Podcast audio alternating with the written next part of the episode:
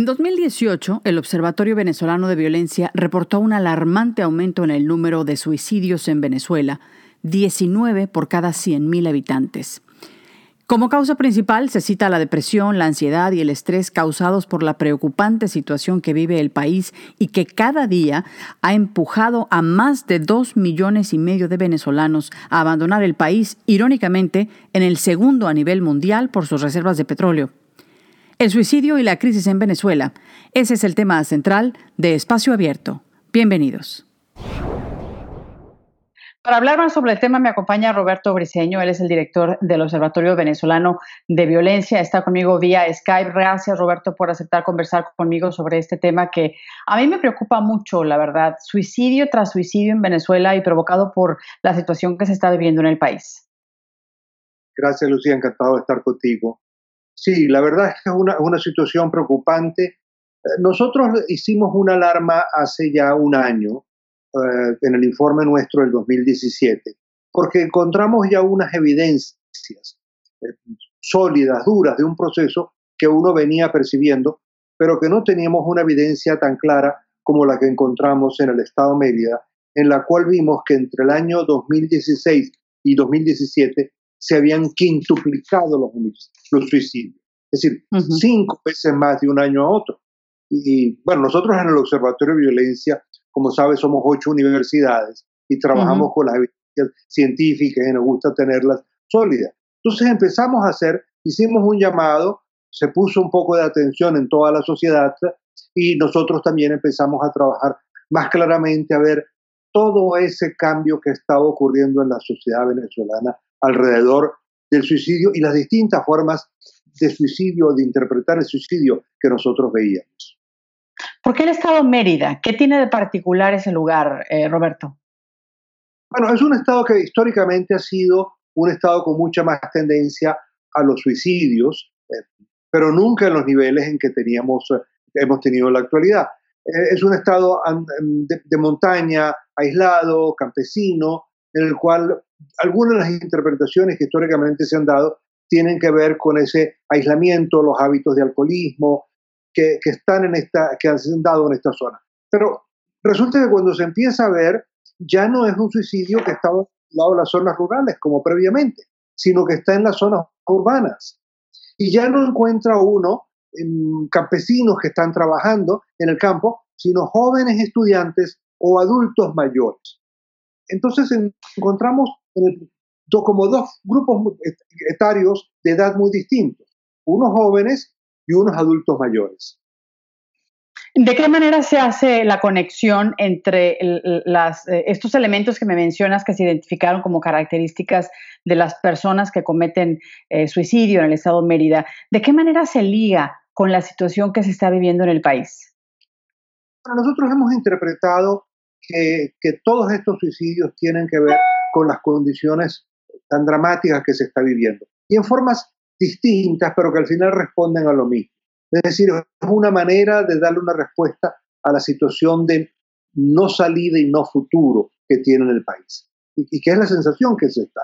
En el caso de los adultos mayores, lo hemos visto mucho de las personas enfermas, pudiéramos llamarlos son suicidios benévolos, son suicidios caritativos, en el sentido de que es una, persona que tiene una enfermedad eh, grave, que, tiene graves problemas, que no se consigue las medicinas, que piensa que dejó de conseguir los eh, eh, antihipertensivos y que teme que puede, puede tener un accidente y que ser una carga mayor para su familia, o algunos otros que, bueno, más o menos ven que se pueden conseguir las medicinas, pero que son muy, muy caros y que sus hijos no pueden, no pueden conseguírselo entonces siente que son una carga y deciden, bueno, deciden suicidarse para evitar quedar peor, tener un daño, quedar paralítico, después de un accidente eh, cerebrovascular o, para, significar una carga. En el caso de los jóvenes, la sensación es otra. La sensación es que no tienen salida. Hay muchos jóvenes, como sabemos, y muchos se estiman entre 3 y 4 millones de venezolanos los que han salido del país, pero algunos no logran salir y no ven salida, no tienen cómo, no, encuentran, no tienen la audacia. Entonces, es muy particular porque son jóvenes que se encuentran que por ciertas condiciones individuales, todo suicidio tiene al final unas condiciones eh, individuales y personales, ¿no? Pero que en estas condiciones sociales, bueno, encuentran que no tienen cómo salir, cómo irse del país, no encuentran futuro y deciden más bien en un acto de desesperación, bueno, quitarse la vida. Jóvenes que sabemos que estaban estudiando en la universidad y sus padres perdieron el trabajo, cerraron la industria donde estaban y se quedaron sin, sin recursos, no tienen cómo pagarle la universidad en otra ciudad distante, tienen que regresar, ven que no pueden seguir su carrera, ven que no saben qué hacer y en aquel estado de desesperación se suicida. El gobierno ha reconocido que hay cierto tipo de relación entre estas, estas conductas eh, del, del, suicidio con la situación que hay en el país. El gobierno de Venezuela no reconoce nada. El gobierno de Venezuela no, no, no reconoce ni siquiera las cosas más evidentes, que no tenemos comida, que no hay medicamentos o que hay una emigración venezolana de millones de personas. Entonces, no ha habido un reconocimiento para nada de esto. Hay que recordar, Lucía, que en, Venezuela, desde el año 2004, hay una censura sobre todos los datos vinculados a inseguridad y violencia. En el año 2004, el gobierno cerró todas las fuentes, retiró los datos de eh, homicidios, robos, secuestros de las páginas web del Instituto Nacional de Estadística. Es decir, hay una censura completa. Sin embargo, por algunos años dejaron los números de suicidios. Inclusive, hasta hace unos, eh, unos cuantos años uno podía entrar a la página del Instituto Nacional de Estadística y no encontraba homicidios, pero encontraba suicidios. Pero recientemente mm. decidieron que eliminaban también. No hay, no, no hay un reconocimiento, no hay un reconocimiento de un problema de salud pública grave como lo hay con la violencia en general y con los suicidios. ¿Cuáles son las secuelas sociales del suicidio, Roberto? Bueno, son muy terribles porque deja, en el caso de los jóvenes, en el caso de las parejas jóvenes, dejan una familia sin atención, sin cuidado. En el caso de los adultos mayores, crean una sensación de, tragedia muy grave en la familia. Hay que recordar que en nuestras sociedades, además, hay un componente religioso. El, suicidio religiosamente está condenado, es decir, se considera, se considera un pecado. Entonces hay toda una situación muy compleja de culpabilidad alrededor del suicidio de los familiares. Hay un sentimiento de culpa muy grande en los hijos que dijeron no pudimos conseguirle las, eh, las medicinas. Las medicinas. o, no pudimos conseguir los alimentos. Entonces, genera toda una situación eh, muy terrible en la sociedad y eso se ve en, en, las crisis en las sociedades. Pero en una sociedad en donde constantemente está sucediendo, donde eh, ha aumentado de manera importante el índice de suicidios, no nada más en la comunidad de Mérida, porque la información le llega a todos los venezolanos a través de los, eh, de los medios de comunicación. ¿Cómo se toma el suicidio ahora? ¿Cómo se ve? ¿Es tan escandaloso como quizás se pudo haber visto antes? No, sin lugar a dudas hay un proceso de acostumbramiento en las sociedades a estos eventos. Es igual que lo que sucede con los, con los homicidios es en Venezuela tenemos unos niveles, el año pasado nosotros estamos estimando más de 23 mil homicidios, muertes violentas. Claro, cuando uno ve esa situación, eh, si eso sucediera en Inglaterra o en, un, en un país europeo, pues es un escándalo, no eso, mucho menos. Entonces hay un proceso de acostumbramiento al suicidio en la sociedad y en los medios de comunicación. Los medios de comunicación, los pocos que quedan en el país que tiene, tienen, han tenido una actitud doble, porque tradicionalmente no es un tema que se trata en los medios de comunicación, que más bien busca eh, tratarse con, con, mucha delicadeza. Luego empezó a aparecer con, con, evidencias de profesores universitarios, de individuos que se les daban. En, en el metro de Caracas existió una política de no respetarlo, luego vino una situación en la cual, bueno, se vio que empezaban a existir muchas personas que se estaban suicidando en el metro, y bueno, hubo por parte de las autoridades entonces un deseo de ocultarlo. Es decir, hay, hay, hay una situación en la cual la sociedad lo ve con asombro, con, con, con dolor, con preocupación, eh, por un lado, y por el otro lado hay unas autoridades que buscan ocultarlo, que incluso buscan, eh, y, tenemos informaciones eh, que a las morgues les han dado órdenes a los médicos que no lo, reporten como suicidios, sino como otras formas. Y claro, siempre es posible en el acta de función esconder. tenemos casos que se han logrado detallar algunos de nuestros observatorios el interior, donde una persona se ha lanzado de, de 100 metros, de, 200 metros, y al final cuando se ve la partida de función aparece como politraumatismos. Claro que es un politraumatismo al final, pero, pero, hay un suicidio detrás. Entonces hay, hay ha habido una intención de ocultar, de ocultar esta parte del drama de la sociedad venezolana. Porque bueno, es un, es un drama conjunto. Eh, eh, hay personas que incluso, parte de lo que uno sociológicamente puede ver en la sociedad venezolana es que hay personas que están luchando, batallando por el país, pero otros deciden irse del país y otros deciden irse de esta vida. Y al final son respuestas ante la misma situación, ante el mismo drama y la misma crisis humanitaria que estamos viviendo en Venezuela. Y por último, Roberto, ¿cómo se vive en una sociedad en donde el suicidio está resultando ser más cotidiano que de costumbre? Se vive con gran angustia, se vive con temor, se vive porque no sabe cuál de tus vecinos en un momento dado podrá tomar una decisión de esta naturaleza. Y es, algo muy, muy, particular porque en la sociedad venezolana, en medio de la crisis, se han generado, por un lado, una situación de, bueno, de salida individual, de búsqueda de salida individual, pero por otro lado, una gran solidaridad, la solidaridad compartir, de apoyar, los vecinos se encuentran más, intentan apoyarse.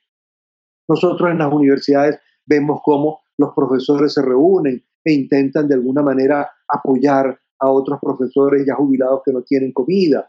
Hemos visto cómo estudiantes buscan que pueden tener un poco más recursos que sus propios profesores, le llevan algo de comida a sus profesores, le llevan algo de comida a otros estudiantes. O un caso en nuestra propia universidad aquí en Caracas, que bueno, unos estudiantes decidieron comprarle unos zapatos a un profesor. Entonces, porque no tenía. Y, entonces hay una, una, dinámica de solidaridad muy, muy bonita y, muy hermosa y muy dura, sin lugar a dudas, ¿no? Por lo que representa, pero que al mismo tiempo está generando apoyo. Entonces, el suicidio se vive en medio de esa búsqueda de solidaridad, de deseo de acompañar, de deseo de apoyar a las personas que están en riesgo. Eh, en, una de estas imágenes que nos encontraban en algunos de los grupos, uno, era la imagen de aquel individuo que está parado frente a un edificio o un puente dispuesto a lanzarse y otras personas que están intentando ayudarlo. Bueno, aquí no es un individuo que está en un edificio, aquí son cientos de individuos de una sociedad que están ante el precipicio y que hay una parte de la sociedad que puede quedar indiferente, hay un gobierno que queda indiferente, pero hay otra que está buscando darle una mano, apoyarlo. Pues como dice Roberto Briceño, a luchar por una Venezuela mejor. El suicidio ha ocurrido en 190 ocasiones en 2017, tan solo en el estado Mérida. Hubo 800 durante 2018 en la ciudad de Caracas, según lo publicó un informe de Bloomberg en el Observatorio Venezolano de Violencia en su sitio web. Pero ¿cómo es que se reporta el suicidio? ¿Cómo habla la prensa de esta epidemia sin ignorar, por supuesto, la gravedad del tema, pero al mismo tiempo manteniendo la autocensura que tienen muchos medios en el mundo sobre casos de suicidio? De esto precisamente conversé con la periodista venezolana Marianela Campos.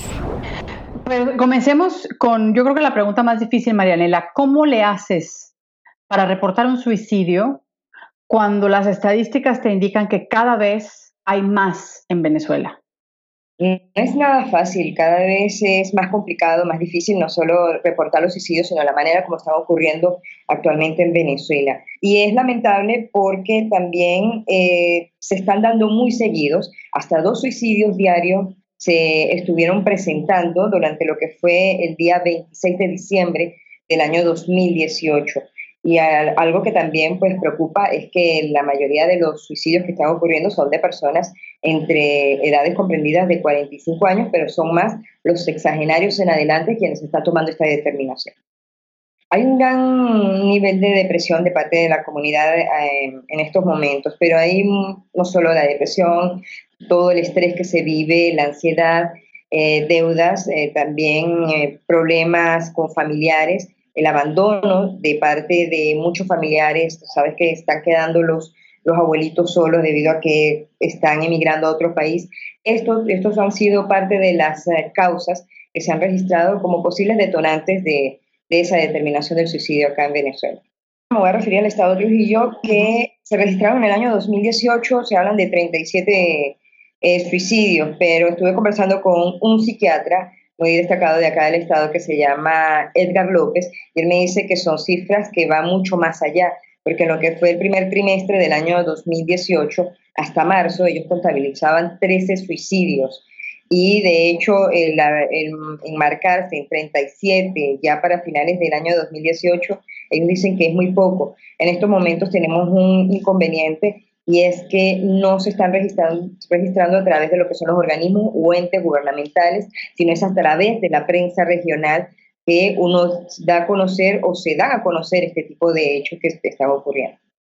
De hecho, los organismos oficiales han dejado de llevar cuenta sobre el número de suicidios que se registran, ¿no? Sí, eso es completamente cierto. El Instituto Nacional de Estadísticas no está dando, no está aportando ningún tipo de información.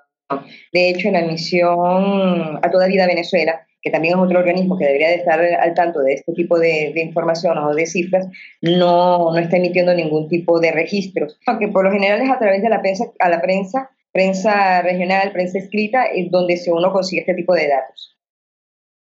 La última parte de esta conversación sobre el suicidio, el índice de suicidios en Venezuela, la tendré con eh, Beatriz Adrián, otra periodista a quien le ha tocado no solamente reportar el fenómeno del suicidio en Venezuela en los últimos años, sino tener una experiencia personalmente muy particular sobre eso. Beatriz, gracias por aceptar hablar conmigo, gracias por aceptar contarnos la historia. Te escuchamos. Gracias, Lucía, por esta entrevista y por tomar este tema tan importante para la sociedad hoy en día. No importa si se trate de Venezuela o de distintos países, eh, el suicidio, la depresión es un asunto de todo el mundo, de todo el planeta. Y a mí eh, me tocó lamentablemente la triste experiencia de que mi madre, cuando yo tenía 13 años y mi hermanita tenía 10, solo dos hermanas, eh, tomara la decisión de suicidarse. Eso es algo que primero en las familias no se habla, es un tema tabú entonces, de hecho, nosotros nos enteramos casi que escuchando detrás las puertas, porque normalmente las familias dicen tuvo un accidente y no dan mayores explicaciones. ¿Qué sucede? Que cuando yo tomo conciencia como adulto de que esto eh, pasó en mi familia, de que esto este, fue una triste realidad. Y veo, eh, me formé como periodista, me gradué de licenciada en comunicación social, ahora me toca trabajar como corresponsal internacional y veo la realidad de mi país, que es que la situación económica, cosa que también recuerdo le afectó a mi mamá cuando yo estaba pequeña, la crisis económica suele llevar a las personas a la depresión. Y comienzo a investigar, a hablar con psiquiatras, con psicólogos, y me doy cuenta que está pasando muchísimo en Venezuela, que los suicidios son una cosa de todos los días. En estos días tuve la oportunidad de conocer a una persona que trabaja dentro de la morgue de, Caracas y me dijo, Beatriz, todos los días llegan suicidios a la morgue. ¿Cómo es posible que no se hable de esto, que no haya un registro sanitario, que las autoridades que les compete el tema de salud no hagan una campaña, como sucede en cualquier país del mundo, cuando a diario se están suicidando personas? Entonces, mm, como periodista, uní a un grupo de colegas, los invité a formar parte de un movimiento que llamamos en redes sociales arroba supero depresión y les pedí que por favor iniciáramos una campaña, pero que no somos nosotros los comunicadores los que tenemos que llevarla, son las voces de psicólogos y psiquiatras para alertar a las personas cuáles son esas señales, porque es muy doloroso lo que le toca vivir posteriormente a esta familia después de un suicidio. No es solamente vivir la tristeza de perder a tu madre, sino después todo lo que te toca luchar en la vida sola. No es lo mismo tener ese apoyo, ese respaldo de una madre detrás. ¿Cuál fue la, secuela más grave que te ha tocado vivir? ¿Cuál es la secuela más grave que te ha tocado vivir a raíz del suicidio de tu madre? Pues cambiar de familia en familia, tener, no tener una estabilidad, no tener... Nosotros vivíamos solo con mi mamá. Es como que lo perdieras todo, es como que estuvieras en la nada. Es tener que, volverte mujer antes de tiempo. Y te lo digo con, con la voz rota, pues porque es difícil, o sea, volverte adulta, madurar a juro, ¿no? Saber que tienes que llevar a una vida, que tienes que volverte mamá de tu hermana pequeña, no es fácil, no es fácil. Y eso no puede volver, no, no quiero que siga sucediendo, y menos que sea de la mano de una situación que se puede prevenir, ¿sí? Todos tomamos conciencia de lo que nos está pasando como sociedad, como país en este momento, de que la depresión económica está llevando a las personas a tener una depresión de salud y que las está sumiendo en un estado donde se ven desesperados. Y esa desesperación sumado a una depresión conlleva a que estas personas tomen una decisión errónea, porque siempre hay un camino. Fíjate, yo siempre digo, oye, si mi mamá hubiese esperado, si mi mamá hubiese aguantado un poco más, ahora yo soy profesional, tengo cómo mantenerla, tengo cómo, mi hermana también lo es. Entonces, nuestra vida hubiese cambiado. En ese momento era emocional y económico su, situación, lo que le llevó a la depresión emocional porque había perdido a la pareja de ella que se murió y había perdido a su madre en el mismo momento. Y económica porque no tenía cómo mantenernos, estaba económicamente mal. Entonces, eso la, llevó a deprimirse y luego nadie se dio cuenta a tiempo porque no la llevaron a un psicólogo, a un psiquiatra, alguien que se hubiese percatado, porque la persona deprimida no toma decisiones. Es otro el que debe ayudarla. Ahí es un rol fundamental la familia, el que tienes al lado, esa persona, sea hermano, amigo, vecino, que tome un rol fundamental y vea, esta persona no está bien, yo tengo que hacer algo por ella para salvar su vida. Cuéntanos de este proyecto que iniciaste con, con, otros profesionales como tú, el, la, cuenta en Twitter y la cuenta en Instagram de Supero Depresión. Eh, ¿Te nace la idea, la empiezas a, a desarrollar y cuál es la respuesta que tú te encuentras entre los venezolanos allá en el país? Bueno, lo primero que hicimos fue crear las cuentas y una vez que la tuvimos dijimos vamos a entrevistar a psicólogos y a psiquiatras, pero también a personas que nos enseñan a respirar, que nos enseñen a calmarnos, gente que te hable de cómo el ejercicio físico influye en tu vida de forma bien, o sea, de, forma buena, que puedes este, calmarte en una situación, de que tienes que hablar si te está sucediendo a ti, si tienes estas señales, de que te des cuenta a través del de, eh, testimonio que den estos psicólogos, psiquiatras o personas que están dedicadas a este tema, este, te puedan dar las alertas y tú las puedas determinar. Una vez que empezamos, nos dimos cuenta que era increíble la cantidad de gente escribiendo, yo estoy deprimida, yo emigré del país, soy venezolana, estoy en Perú, me estoy muriendo, ya prácticamente he pensado en suicidarme. Eh, nos han escrito de distintos países, de Colombia, de Estados Unidos, gente que ha migrado y gente que está aquí. No le quiero contar a mis hijos lo que me está pasando. Hemos recibido emails, este, eh, mensajes por Instagram, mensajes por Twitter. Se ve la desesperación. Esto es increíble lo que ha pasado una vez creamos las cuentas. Entonces, ¿qué decidimos? Llamar a psicólogos y psiquiatras que quieran donar parte de su tiempo para atender pacientes, para que nos donen tiempo de voluntariado y hacer ese match entre las personas que están escribiendo y las personas que pueden donar tiempo como psicólogos y psiquiatras. Y, lo maravilloso es que Dios, porque yo creo en Dios, ha puesto mm. que ese escenario se dé y ha logrado esa unión, o sea, ese match. Ahorita en Medellín te pongo un ejemplo, una venezolana que es psicóloga y está atendiendo muchos migrantes. Ella se ofreció apenas vio la campaña y ya está atendiendo a tres venezolanos de distintos países por Skype, por WhatsApp, videollamada. Está logrando atender a tres pacientes. Ella me dijo, te puedo donar tres horas los sábados y voy a atender a tres pacientes durante estas tres horas de consulta. Pero dame solo tres por los momentos para yo poder hacerle seguimiento, porque esto no se trata de un solo día. Como sabes, la atención psicológica lleva un proceso.